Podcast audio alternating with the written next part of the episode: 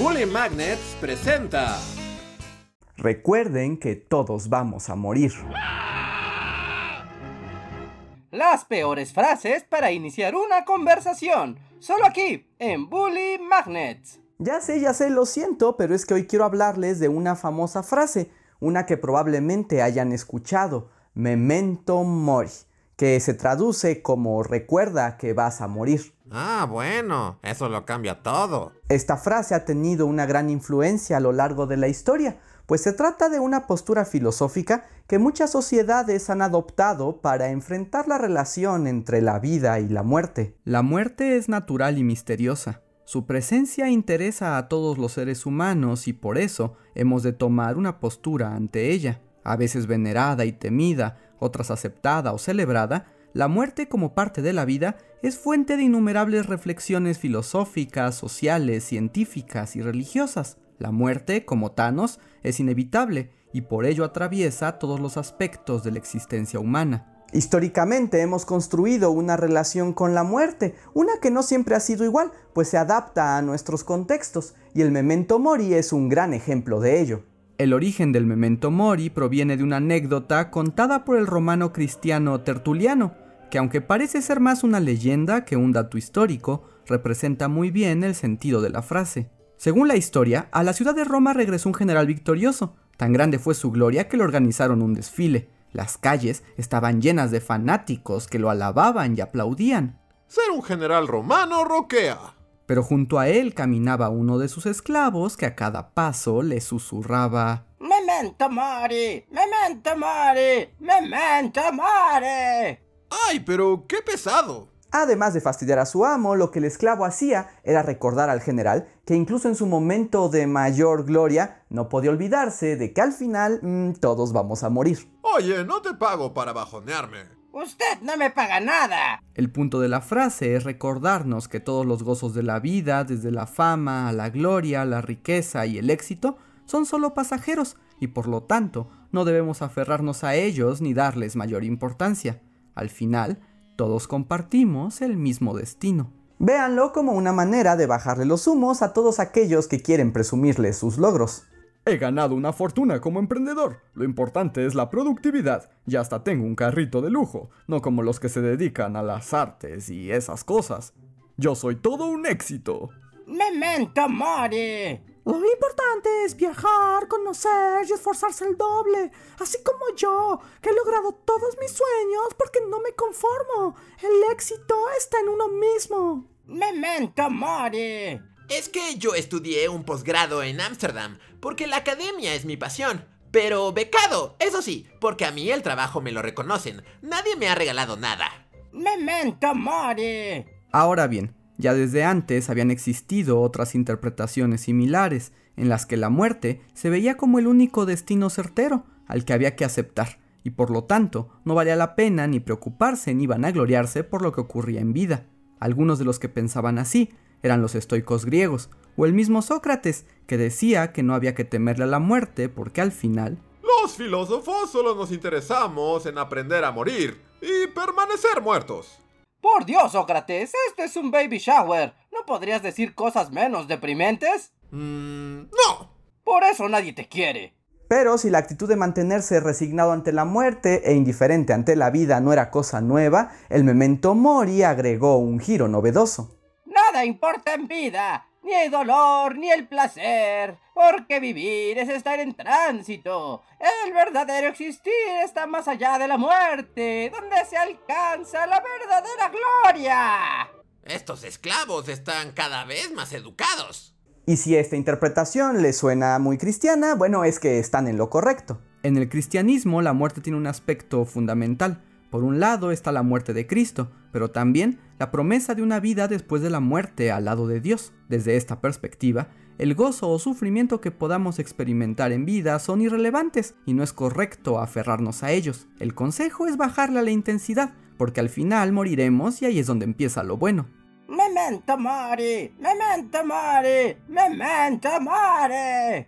Esta idea sirvió mucho tiempo como base para el cristianismo, para aceptar la muerte en paz, pero las cosas se descontrolaron un poquito en la Edad Media, cuando... ¡Abran paso, mugrosos! que ya llegó la peste negra. La gran epidemia de la peste bubónica que azotó Europa desde el siglo XIV cambió la relación que se tenía con la muerte. No es que antes las condiciones fueran fáciles, pero la plaga que se cobró un 60% de la población hizo evidente la fragilidad de la vida. La muerte podía llegar en cualquier momento, y todos empezaron a preguntar si valía la pena preocuparse tanto por los asuntos mortales. Entonces, el memento mori hizo su entrada triunfal en la historia del arte, como una práctica para recordarnos de nuestra propia mortalidad. Las representaciones medievales del memento mori fueron muy abundantes, en particular en esculturas mortuorias en las que se esculpían cadáveres y esqueletos para recordar el proceso de la muerte y cómo hasta el cuerpo solo era un préstamo que se quedaba atrás. ¡Memento mori! Sí, ya sé, pero tenía que ser tan gráfico como que me das quito. La otra obra clásica durante la Edad Media fueron las danzas macabras, o como me gusta llamarlas, Fiesta de Calacas. Eran pinturas y tapices en las que se representaba la muerte organizando un baile o procesión, a la que se unían miembros de todos los estratos sociales, reyes, sacerdotes y campesinos, bailaban y seguían a la muerte, un memento mori que recuerda la igualdad de todos los humanos ante la muerte. Nadie está a salvo. Las diferencias en vida no significan nada cuando llegue el final. La muerte es la única fuerza enteramente demócrata. Todos son iguales y nadie se salva. Yo le doy mi visto bueno. La peste negra hizo de la muerte una experiencia mucho más cercana y sirvió a la iglesia para cambiar su foco hacia el alma inmortal, pues en vida no había muchas probabilidades de sobrevivir. Incluso aparecieron libros para morir, los Aer Moriendi, que se traduce como arte de morir, que eran manuales en los que se aconsejaban prácticas y reflexiones al moribundo para que tuviera una muerte cristiana. Hasta tenían un capítulo titulado ¿Por qué no es tan malo morir? En serio, eh, no es una broma. Ay, mejor me hubieran regalado uno de Harry Potter. Ese libro es herejía. Mejor aprende a morir. En el arte medieval hubo grandes artistas, pero probablemente el más talentoso fuera Hans Holbein el joven. Sí, porque también había uno viejo. Holbein fue uno de los grandes pintores y retratistas del siglo XVI. Pintó danzas macabras a favor de la reforma luterana, en donde recordaba que incluso los grandes y poderosos sacerdotes de la Iglesia Católica estaban bajo el yugo de la muerte. Además, integró a sus pinturas elementos relacionados con la muerte, como esta pintura de 1533, Los Embajadores. Holbein pintó a dos importantes diplomáticos, pero ¿ven esta extraña mancha en la parte de abajo? Bueno, no es un error ni una alteración, así se ve en el original. Es un elemento muy sospechoso, pero se descubrió que si se acerca a la figura un espejo curvo, algo así como una cuchara, esto es lo que se ve.